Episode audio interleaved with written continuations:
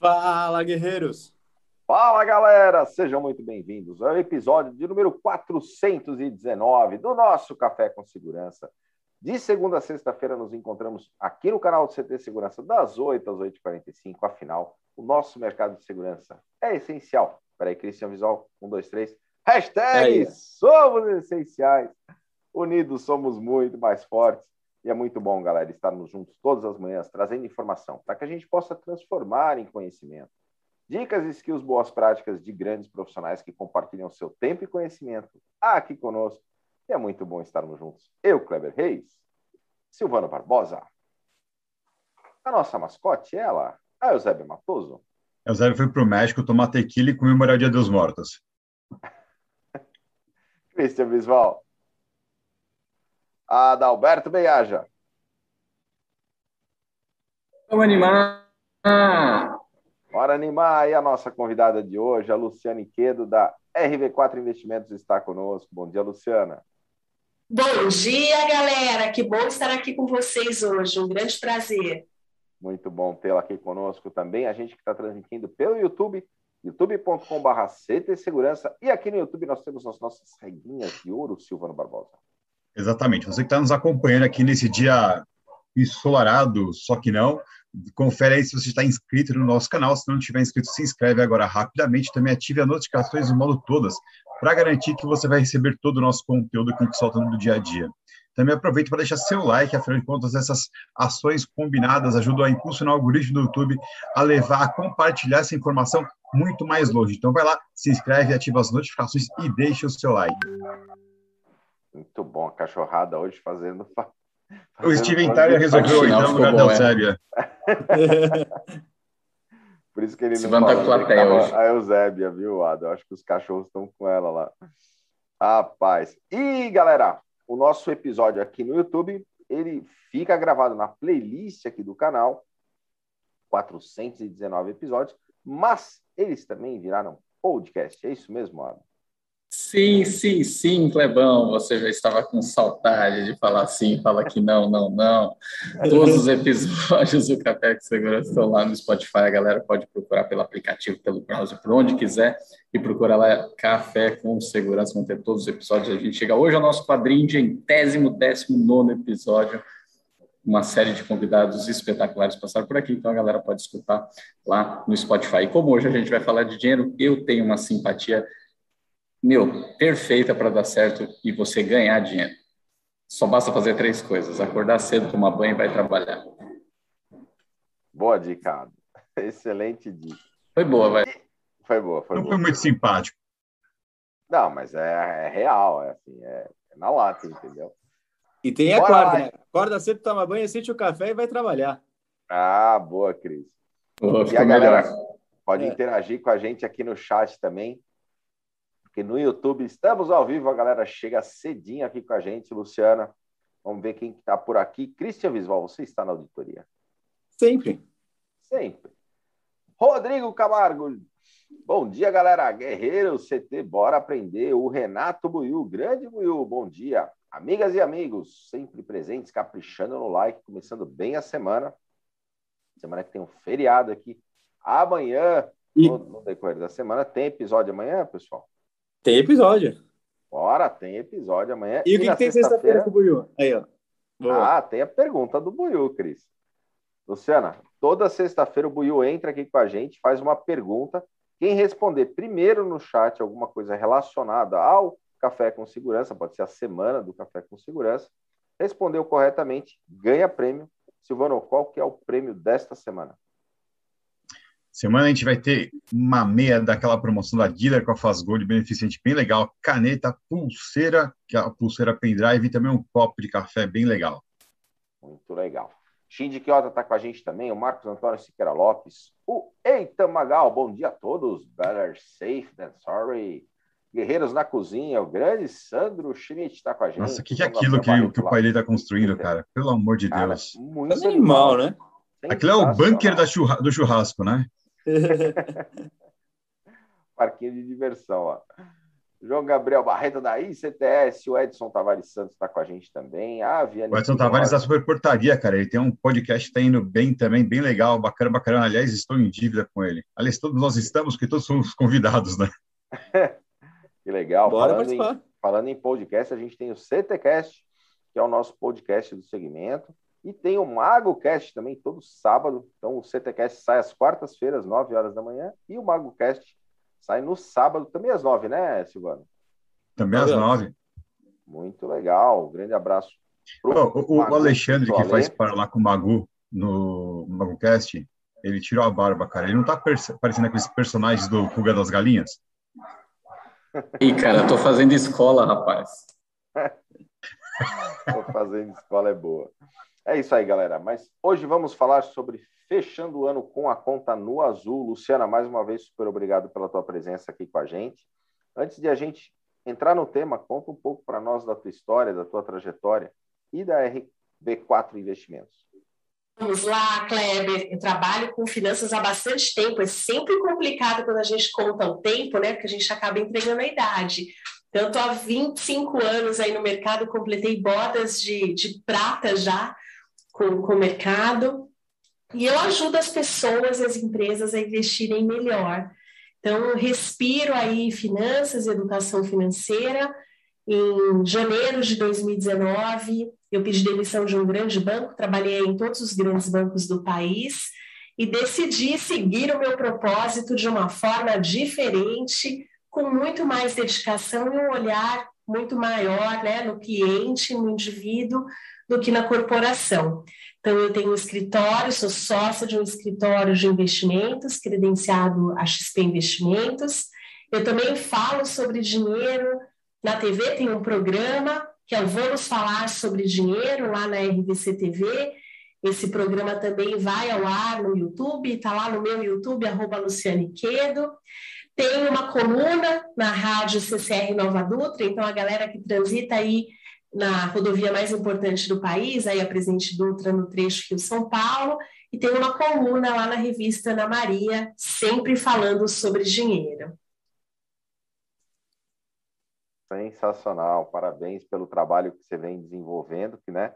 E fruto de, de toda essa experiência adquirida nesses, nesses 25 anos. E hoje a gente vai, aqui no Café com Segurança, dar algumas dicas né, para fechar a conta o ano com a conta na Azul. E aí eu queria que você começasse falando, Luciana, sobre a importância do planejamento. Né? Ah, achei que você ia começar perguntando qual era a próxima Magalu. Né? Tá bom, vai, pode falar. Cara, a Magalu que passou ali maus bocados, hein? Quantas vezes você ouviu isso nos últimos anos, Luciana? É. Olha, essa é a pergunta que eu ouço todos os dias, Adalberto. Qual é o melhor investimento agora, o melhor investimento para mim? Né? O que vai ter aí de novo, a repercussão que a Magalu teve nos últimos meses. Mas entrando aqui nesse ponto que o Kleber trouxe do planejamento, né? Eu penso que seja o ponto principal de início. A maioria das pessoas levam a vida ali com aquela música do Zeca Pagodinho, né? Deixa a vida me levar, a vida leva eu, deixam ali o dinheiro cair na conta e aí vão ver aquilo que vão pagar, aquilo que dá para pagar e aquilo que sobrar investem. Mas quando a gente muda essa dinâmica e muda essa ordem, quando a gente assume ali o protagonismo e passa a agir de uma forma diferente, é que os melhores resultados efetivamente acontecem. Acho que um ponto interessante que Luciano, até antes disso, talvez venha até o fato de a gente não falar tanto abertamente de dinheiro, né? E às vezes isso desde a infância. É, ser quase um tabu falar de dinheiro e às vezes se falar de uma forma pejorativa também aquele que tem, que conseguiu acumular o patrimônio, é, boa coisa não é, e aquele que não tem nada, né, aquele, é a ah, nossa, é, é, é, é honesto, e ligam a questão do patrimônio com honestidade ou não, que isso cria, às vezes, um ambiente de não se falar de dinheiro, de não se relacionar, e aí isso é uma consequência depois lá na frente a pessoa não se relacionar tão bem com o dinheiro, né, é, é, quanto de repente na base a gente poderia mudar isso e transformar e, e, conseguir falar de dinheiro de uma forma mais abertamente, independente seja de uma quantidade grande, uma quantidade pequena, mas falar de dinheiro, porque se há algo que na nossa vida todos vão ter que se relacionar, independente da carreira que vai seguir, é dinheiro. É, e a gente vê hoje pessoas que, que ganham bem e, e, se relacionam pessimamente com dinheiro. Né? Eu acho que aí é um problema de base muito grande que a gente precisa, de alguma forma, e, e qualquer ação de quem fale sobre, discuta sobre, é legal, né? Mas qual a sua visão nessa questão de base, assim, para talvez quem está assistindo hoje, pensar no que falar hoje para os seus filhos, para a molecada, para a adolescência, sobre dinheiro? Olha, isso é fundamental, Adalberto. Então, quando a gente fala aí né, de, de dinheiro, realmente é isso, é um tabu muitas vezes, as pessoas não falam em casa sobre dinheiro, muitas vezes os relacionamentos amorosos avançam, né, e se discute qual é a cor da parede, onde é que vai passar a lua de mel, mas não se fala na prática. E aí, quem que vai pagar a conta de luz? O que é que a gente vai fazer com a grana que sobrar? A gente vai gastar ou a gente vai né, investir? Quais são os planos, os projetos? Vamos dividir tudo ou será proporcional? Como que vai se lidar de, de, sobre dinheiro né, dentro de casa? E aí o fato das crianças não serem envolvidas também volta-se um pouquinho e tem uma questão é até feminina, né? Aqui a maioria meninos, mas as mulheres, elas não tinham direito a ter uma conta bancária até a década de 60 sem autorização de um homem, ou o pai, ou o marido, ou o irmão. Então, assim, a gente não está falando de algo muito lá atrás, né? A gente está falando de algo que afetou aqui as nossas avós, as nossas mães.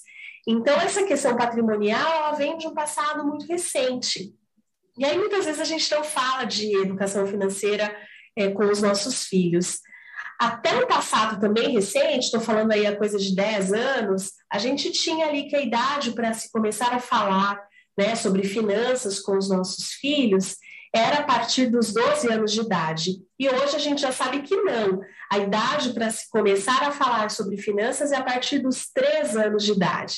Então, naquele momento que o filho de vocês pedir, olha, compra para mim ali uma boneca, ou eu quero um carrinho, ou eu quero seja lá o que for, ele já está entendendo que existe uma relação monetária e a gente já deve começar a introduzir os conceitos de finanças nessa idade, de forma muito natural. E à medida que a gente vai avançando com isso, a gente vai criando né, pessoas que, é, letradas financeiramente, que saibam lidar muito melhor com a sua grana, que quando a gente lida bem com dinheiro, a gente consegue ter muito mais equilíbrio em todas as outras áreas da nossa vida. É, essa é uma relação, ela é muito legal, né? Porque a gente, eu não tive essa educação financeira, estou aprendendo ainda, mas a gente vem tentando educar o nosso pequeno, né? Bastante focado nisso também. E ele está agora com 11 anos. E a gente sempre falou a respeito de dinheiro com ele, quando ele quer comprar esses joguinhos em dia, né? É de graça para comprar o jogo, mas para você ter as skins legais, ter as ferramentas legais, tem que ir comprando, né? Tem que ir investindo no jogo. Eu não sei se vocês acompanharam a hecatombe que aconteceu nos últimos dois dias, mas um dos sites de jogos mais movimentados dessa molecada, que chama Roblox, está dois dias fora do ar já. Né? No, meu, a molecada descobriu que tem família nesse meu tempo, descobriu que o cachorro está vivo ainda, tal, porque eles vivem nesses jogos, né? E o estado que meu filho ficou foi, não, mas eu coloquei dinheiro lá, eu vou processar eles, onde já se viu isso. mas é muito legal, cara, porque o valor que eles começam a construir Sim. já essas relações. É algo muito legal que você trouxe, assim, né? A gente às vezes tem uma criança grande, 11, 12 anos, e eu vejo alguns pais ainda insistindo na questão do porquinho, do cofrinho, né? E o cofrinho é algo super bacana, mas a gente tem que tomar muito cuidado, a gente ensina ali um ciclo de gastar tudo que ganha. Então, o que, que a gente ensina, né? E faz uma economia, coloca tudo aqui no cofrinho, no final do ano a gente vai lá no shopping e você gasta tudo. E se não tiver dinheiro, não tem problema os pais completam. Então, eu estou ensinando que tudo que ele gastar, ele ganha, e se não tiver a grana suficiente, se endivida e complementa, né?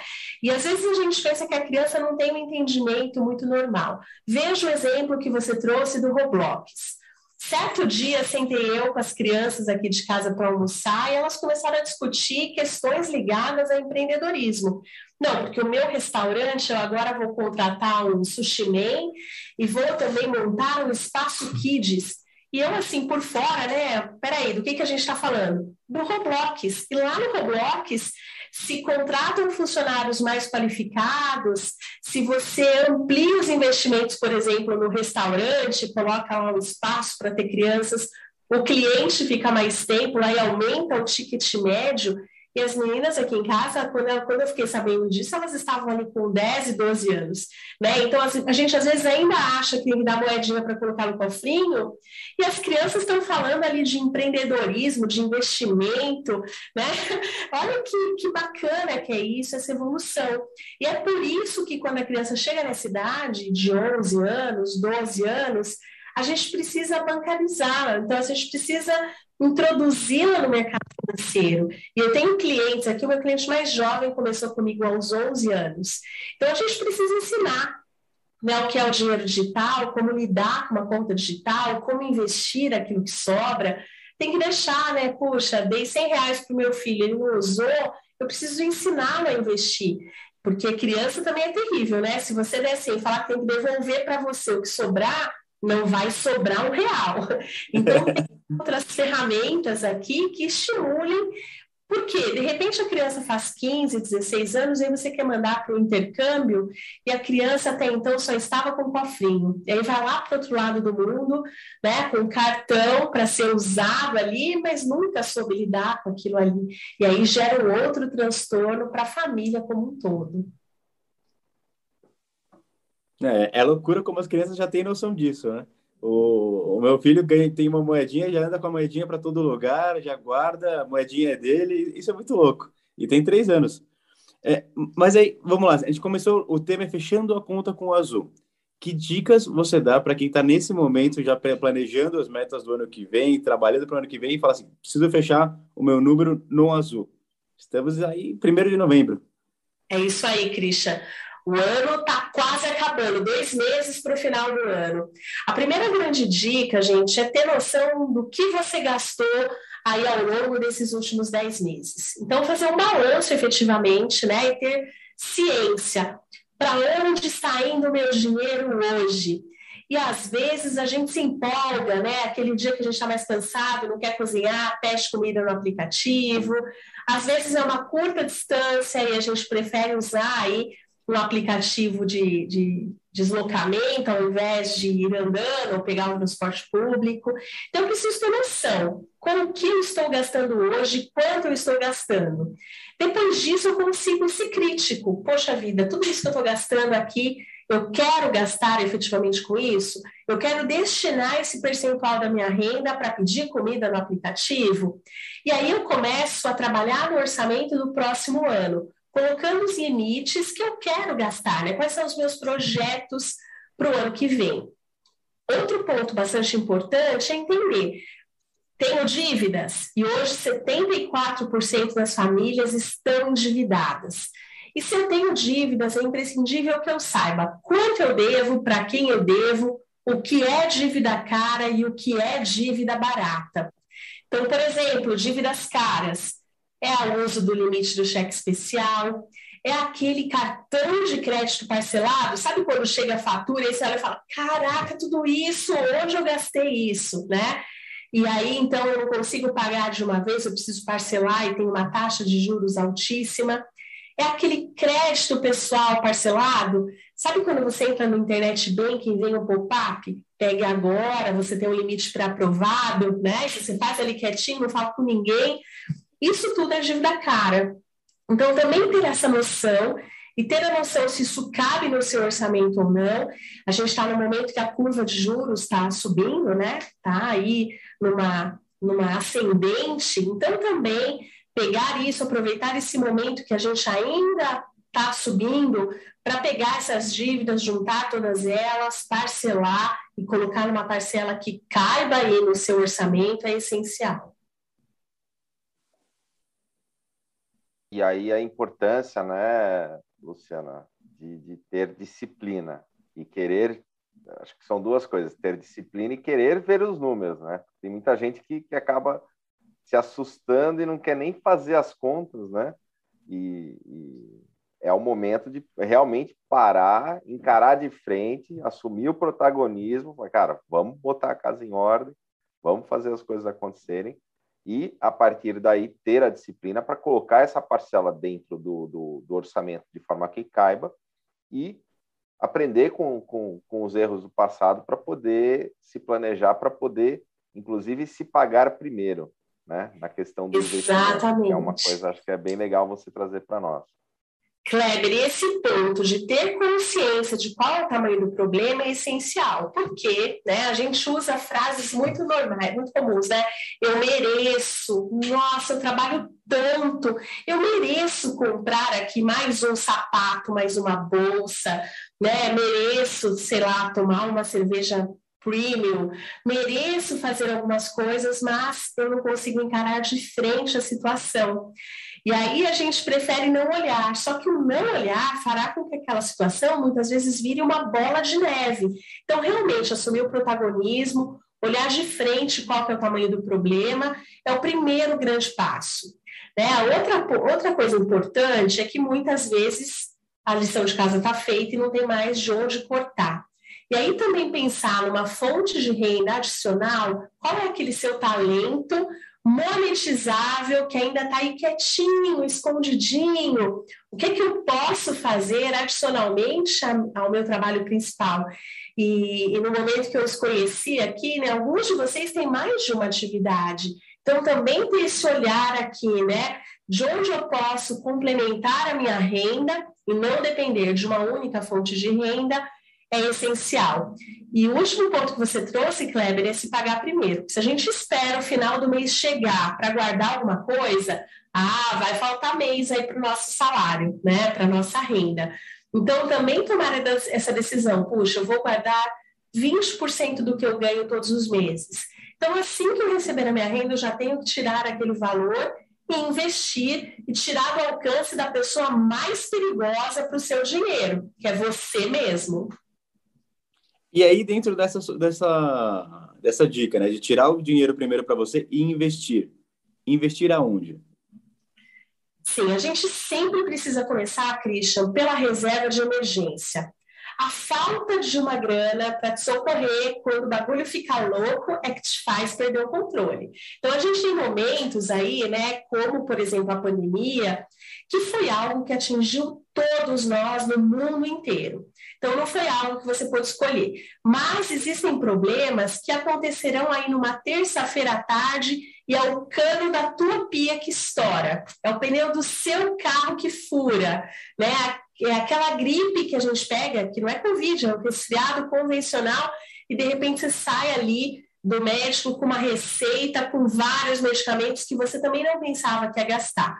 Então, eu sempre preciso começar pela reserva de emergência, e aí, né, o valor dessa reserva, ele vai variar. Então, quando a gente está falando aí de um profissional que é CLT ou um funcionário público que tem um trabalho estável, esse valor tem que ser de três vezes ali os seus gastos essenciais.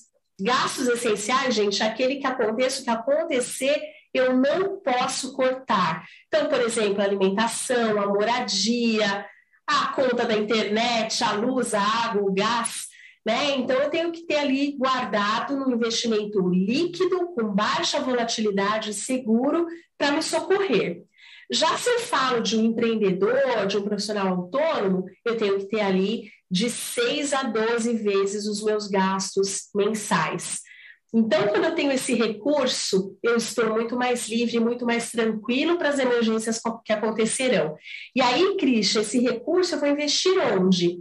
Tesouro Selic, num fundo DI com uma taxa de administração baixinha, não vale colocar naquele fundo DI, né, que tem uma taxa de administração absurda. Então, a gente ainda tem no mercado, por exemplo, fundos DI que tem 3% ao ano de taxa de administração.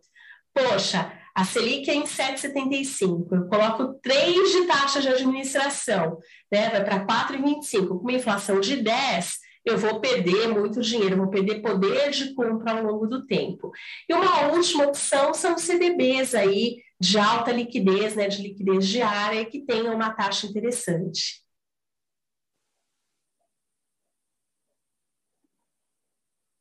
E aí, por exemplo, até para esses investimentos hoje, né? O que, que a RV4 faz para auxiliar uma pessoa que tem interesse em investir? Sim, a gente primeiro entende isso, né? Qual que é o momento de vida da pessoa. O que eu mais ouço é assim, qual que é o melhor investimento? Não existe o melhor investimento, vai existir o melhor investimento para você, para os seus objetivos de curto, médio e longo prazo, que respeitem o seu perfil de, investidor. E o que, que, é o perfil do investidor? Né? Existe um nome técnico bonito, que é switchability, mas na prática é como o seu estômago e o seu coração reagem à volatilidade do mercado. Quando a gente está fora do mercado e ouve ali o William Bonner no Jornal Nacional falando: nossa, o Ibovespa fechou o mês de outubro né, com uma queda aí acima dos 6%, mas não é o seu dinheiro, é uma sensação. Quando você olha lá e você colocou 100 mil reais e não tem mais 100 mil, tem 94, é outra sensação, né? E são as borboletas no estômago e a taquicardia, né? Aquele coração acelerado, é que também vão ali direcionar quais os melhores investimentos para você. Então, o que a gente faz? A gente entende tudo isso, conhece um pouquinho do seu estômago e do seu coração, a gente entende ali quais são os seus objetivos, a sua capacidade financeira, né? E investimentos a gente trabalha com escassez. Então, tem investimentos muito legais, mas na prática a gente vai lidar ali com recurso finito de dinheiro e ver o que dá para colocar, o que dá para alocar naquele momento.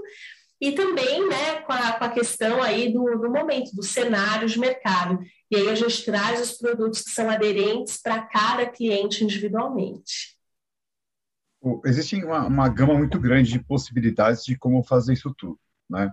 O Adalberto ele tem uma frase que é muito legal que ele fala a respeito da tese, que não é só a respeito de investimento em startup, mas investimentos de uma forma geral. É, o que você está falando está ligado diretamente a isso, né? É, e também eu escuto muito falar a respeito de, ah, não, mas é, você tem que ter um investimento que é mais sólido e outro que você possa arriscar mais. Você tem que ter alternância nisso tudo. Como é que vocês veem esse tipo de é, elencar, né, a, a, forma de investir, a forma de colocar o dinheiro em algum lugar?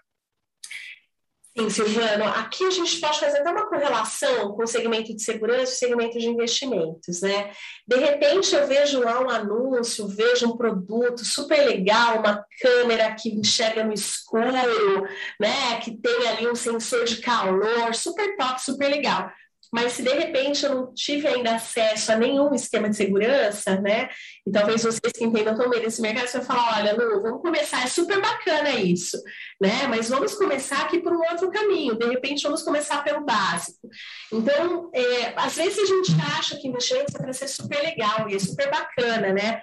ir ali no churrasco, numa roda de amigos e ter contado, né, Adalberto? Nossa, eu investi em Magalu lá em 2013, bombei dá um tesão, né? Super bacana quando você fala isso. E por outro lado, é super desagradável quando você fala, nossa, fiz uma aposta e, e não foi acertada, e entre os viéses comportamentais. Então, investimentos, acima de tudo, não é para ser o máximo, não é para ser legal, é para te dar realmente segurança, estabilidade, para que você atinja os seus objetivos. Então, Silvana, a gente primeiro tem que entender isso. Né? Ninguém guarda dinheiro por guardar. Eu não conheço ninguém que fale assim, não, eu quero ter 10 milhões de reais na conta porque eu quero ter 10 milhões de reais. Não. A gente sempre olha um número e coloca ele ali como objetivo, porque ele tem outras coisas por trás. Ou é a independência financeira que eu quero ter, né? Não quero mais ter que trocar a minha força de trabalho por dinheiro. Galera aí que tem filhos, os filhos normalmente ocupam ali a, a top, os top posições ali, né, da nossa lista, número um, número dois, quero formar o meu filho, que quero que ele se torne independente, tenho o sonho de ter uma casa, o que está por trás ali de você guardar aquele dinheiro e fazer aquele esforço de trocar ali o prazer imediato por um prazer futuro. Então, entender isso faz com que a gente olhe essa questão de escolhas, né, de ativos. Mas, é, volta aqui a dizer, né, isso de, ah, tem que ser uma parte conservadora e outra parte arriscada? Na verdade, não, porque a gente tem pessoas aí que já têm um grande montante que são conservadoras. Elas têm aversão à perda, não conseguem olhar a conta delas e ver ali a variação negativa. O prazer de te ter o dinheiro crescendo muito, ele não é superável pela dor quando o dinheiro sofre ali uma queda, uma variação de preço. Não adianta a gente olhar uma, um gráfico de tendência que no longo prazo o resultado vai ser maior. Simplesmente é uma pessoa que, que prefere investir na renda fixa ao invés da renda variável, e tudo bem, não tem nada de errado nisso, né? Na renda fixa também dá para a gente olhar ativos que tenham ali, por exemplo, indexação à inflação, dá para a gente olhar né, ativos que sejam pré-fixados, pós-fixados, dá para investir inclusive em renda fixa no exterior. E aí a gente consegue respeitar ali os limites daquele investidor, daquela pessoa. E tem um detalhe, às vezes, que também é o, o tomar gosto pelas coisas, né? É, mesmo você não precisa trabalhar no mercado financeiro para ter gosto de falar de dinheiro, cuidar de dinheiro, investir dinheiro, né? As pessoas perdem tempo, às vezes, super normal e super saudável isso, querendo saber sobre o último modelo de carro, sobre, né, saber sobre uma determinada roupa, por que não ter o mesmo prazer para saber sobre tipos de investimentos, né? Então, acho que isso é uma coisa que é, a gente precisa conseguir colocar nas pessoas de forma mais natural. E aí, Luciano, eu queria que você falasse um pouquinho da sua visão sobre mercado de capitais no Brasil e falando para pessoas que têm qualquer renda, porque as pessoas com 20, 30 reais você consegue entrar nesse mercado, né? E a gente passa aí de 3 milhões de CPFs, ou seja, muito pouco, 2% da população. Nos Estados Unidos a gente passa de 50% fácil. Então mostra o, o, o, oceano gigantesco que a gente tem pela frente. É, fala um pouquinho da sua visão para as pessoas, às vezes, que se sentem é, é, um pouco ressabiada sobre acha que bolsa é, é, é, um cassino, coisas do gênero, né?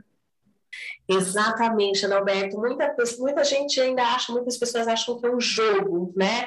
Ah, vou colocar aí um pouquinho para arriscar, né? Então, primeiro ter essa consciência que você está fazendo investimento de longo prazo, e, e, muitas vezes eu vejo pessoas investindo, por exemplo, ah, quero montar um bazar, uma papelaria, uma lojinha de roupas, sem nunca ter trabalhado naquilo ali. Isso é fato perigoso, mas comprar ações de uma grande empresa, de uma empresa conservadora, de uma empresa que está ali fazendo aquilo ali há mais de 100 anos, com resultados recorrentes, né? E aí, por exemplo, Bradesco é um reloginho, é um bancão que está aí no país inteiro e que vem muito bem, né?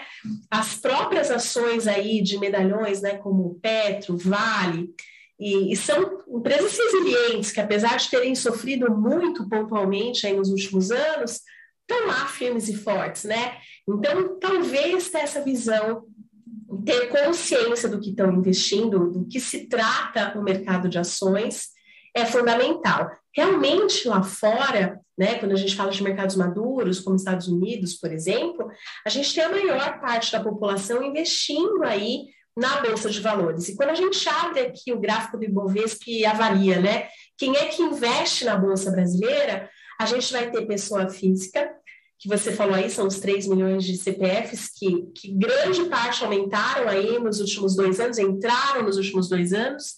A gente tem aí os investidores institucionais, né, as grandes assets por meio dos fundos, e a gente tem o investidor estrangeiro, recurso gringo vindo para cá. E aí, gente, quando a gente olha que a última abertura que eu vi agora, da semana passada, 52% dos investidores na Bolsa Brasileira são estrangeiros. É gente lá de fora colocando dinheiro aqui. Né? Então, isso também é um aspecto importante de a gente olhar com um pouquinho mais de cuidado, um pouco mais de interesse para o nosso mercado, para as opções que a gente tem aqui de fácil acesso. E hoje está muito democratizado, né? A gente consegue entrar com valores bem pequenininhos. Foda. E aproveitando que falamos sobre a, a, Bolsa, a gente teve alguns IPOs recentes do nosso segmento, de empresas da nossa área, do nosso segmento. E aí eu queria que você falasse um pouquinho sobre o, o Pool CT Segurança dentro da Bossa Nova Investimentos, que foi uma iniciativa do CT Segurança para fomentarmos é, juntos negócios com startups dentro do, do, da nossa área. Legal, muito bom, Clebão. Bom, é, como também um investimento de altíssimo risco, né? Você investir em startups que são empresas que ainda estão se desenvolvendo, ou seja, então tem antes ainda do IPO, né? Se a pessoa fala que arriscar na empresa pós IPO, startup a pessoa também não é para ela, então, por favor, quem pensa assim, por favor, fuja de investir em startup, ainda passe tem, né? longe. Né? a, passe longe. A governança, compliance, Exato, tudo é. aquilo que tem né, numa empresa para poder é, entrar na, no, no, no jogo da, da, da, bolsa de valores, nesse, entrar, dar esse play no, na fase de startup é muito antes, né? Muito antes, e aí por isso que a, o, o, foco quando você investe em startups é você conseguir, além do dinheiro, você entrar com smart, você entrar com mentoria, conexões, para você de fato agregar valor ao negócio daquela empresa e, e, ajudar ela no processo de escala. E com isso, a Bolsa Nova, que é a Venture Capital mais ativa da América Latina, mais de 900 startups investidas, usando todo o seu track record, todo o seu conhecimento, diligência sobre as startups,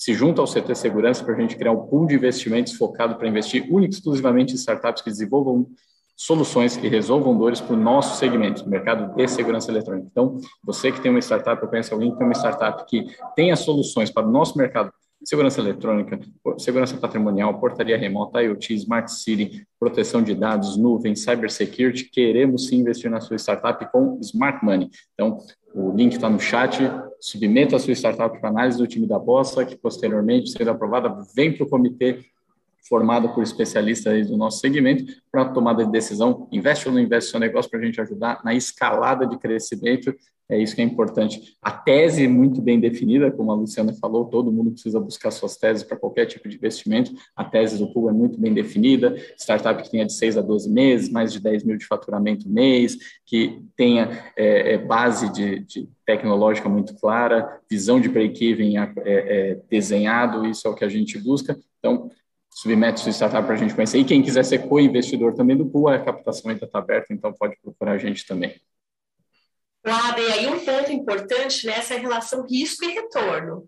Então, também a gente tem que saber, como você colocou, ah, realmente, quando a gente olha startup, a gente pode ter aí um risco maior, porque é, é algo que está começando, né? E, e smart money é, faz toda a diferença para esse negócio. Mas também, quando a gente olha em relação risco-retorno, sem dúvidas, você pode ter a oportunidade de retornos muito superiores do que quem quer investir na renda fixa. Ah, eu quero investir ali no ativo não volátil, sem risco nenhum, que, que, seja totalmente seguro, gente, o retorno vai ser menor, é um fato. Ah, quero deixar meu dinheiro no Tesouro Selic. Sim, você não corre risco de crédito, né? Você não vai ter risco de ver o seu dinheiro reduzindo, você não vai ter risco de, de querer fazer um resgate, não ser possível naquele momento porque o preço caiu, você vai ter o seu dinheiro no mesmo dia, porém, os retornos são menores.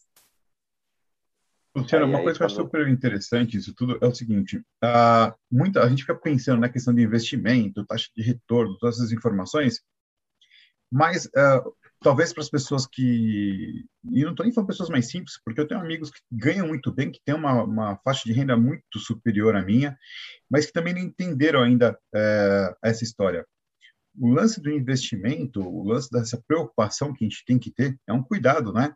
Como a gente tem que ter com a saúde, com a educação dos filhos, com tudo. A saúde financeira é tão importante quanto as demais. É entender o porquê.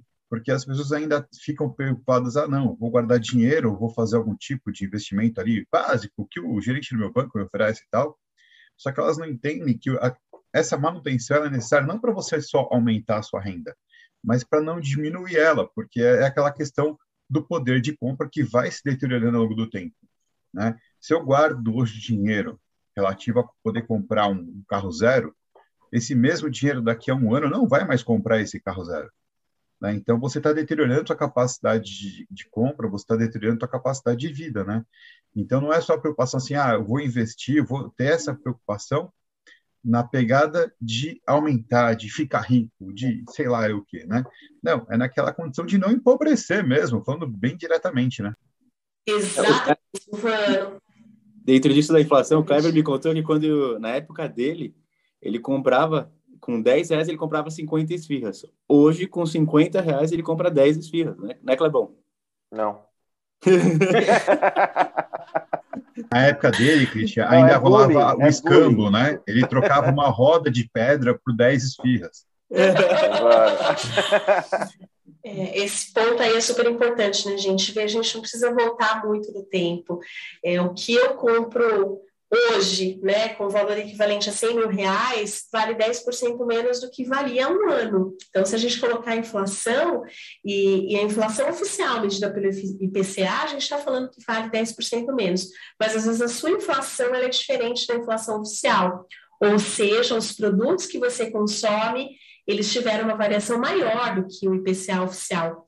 E aí tem isso, né, do curto prazo, como comprar um carro, fazer uma viagem, é, trocar de casa, mas também tem algo com olhar de longo prazo, que é para aquele momento que a gente já não tem a mesma vivacidade, a mesma tenacidade, o mesmo ânimo para estar tá aqui, né, cedinho, no emenda de feriado trabalhando, pode ser que de repente chegue numa fase da vida que a energia caia, e isso é normal.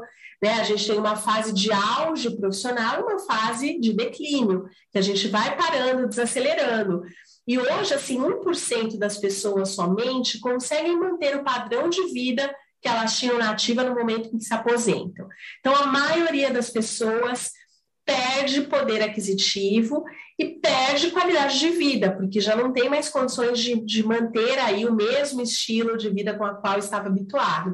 Então, também ter ali esse olhar para o futuro, né, ter esse olhar de manutenção da capacidade do poder aquisitivo é fundamental. Tem um ensinamento, Silvana, você comentou sobre educação. Né? Eu também, de alguma forma, não tive isso do, do, dos meus pais, da minha família, e a gente vai batendo cabeça e aprendendo. Mas eu li sobre uma, uma dica de um israelense, inclusive, que fala: olha, ensine seus filhos né, se você não teve essa oportunidade, sempre de estar a um passo abaixo, um degrau abaixo da tua capacidade real. Então, ah, você podia morar numa casa de 200 metros quadrados, legal, mora numa de 100. A hora que você puder estar numa de 200, você, você, de 300, você vai para de 200, entendeu? E sempre porque aí qualquer oscilação, e a vida é isso, né? A gente acha que não, não, não é linear. Isso é libertador, Cleber. Essa então... gente é maravilhosa, Kleber, maravilhosa, gosto muito dela, né? De realmente não gastar tudo aquilo que você tem, porque no dia a dia a gente vê muitas pessoas que gastam tudo aquilo que, que tem, né? E a gente vê isso às vezes na casa, no carro, né? nas viagens, e de repente, quando você consegue se manter num padrão abaixo, por mais que doa, né? Vezes você olha para o cara do lado e fala: olha, esse carro é bacana, olha, essa casa é mais legal que a minha, olha, o sofá é melhor que o meu. Mas quando você consegue controlar isso, sem dúvidas que a gente vive muito melhor, com muito mais tranquilidade e equilíbrio. E aí, só complementando, Luciana, quando você está nessa condição de, de olhar o carro e falar, putz, olha que carro legal, cara, eu podia eu posso comprar, entendeu? Mas eu tenho a consciência de que eu, eu, esse recurso, de alguma forma, está alocado de uma, de uma outra forma, está me gerando receita, enfim. E, mas né, não, não fica aquela sensação né, de, de inferioridade é, de, de, de, poder aquisitivo. Isso, de fato, é uma coisa é, que eu acho que a gente tem que disseminar e foi um, um grande aprendizado, né? Que sempre está um pouquinho num degrauzinho abaixo do que, do que você poderia estar de fato. Isso, às vezes você de repente, sabe, Kleber, é você olhar a sua conta bancária, tá lá gordinha, para aquele seu objetivo de longo prazo, e de repente você olha, puxa, eu gostaria de trocar de carro, mas eu não tenho dinheiro para trocar de carro, porque na, na minha linha de orçamentos, né, aquela linha direcionada à troca de veículos, eu ainda não atingi o objetivo suficiente para trocar. Então, é você ter essa consciência puxa, alguns momentos eu tenho esse recurso, ele está investido, mas eu opto por não gastá-lo agora, porque eu tenho objetivos maiores. E aí a gente começa a lidar muito melhor com tudo isso. E, e quando a gente fala disso ser prazeroso, né, exatamente você conseguir achar prazer nisso, que foi como o Kleber falou, que, pô, é, visto em empresas há mais de 10 anos, e, e a primeira vez que para mim eu falei, cara, como essa conta é maravilhosa, foi quando, em vez de pagar qualquer centavo de juros com o banco, o banco estava me pagando dividendos.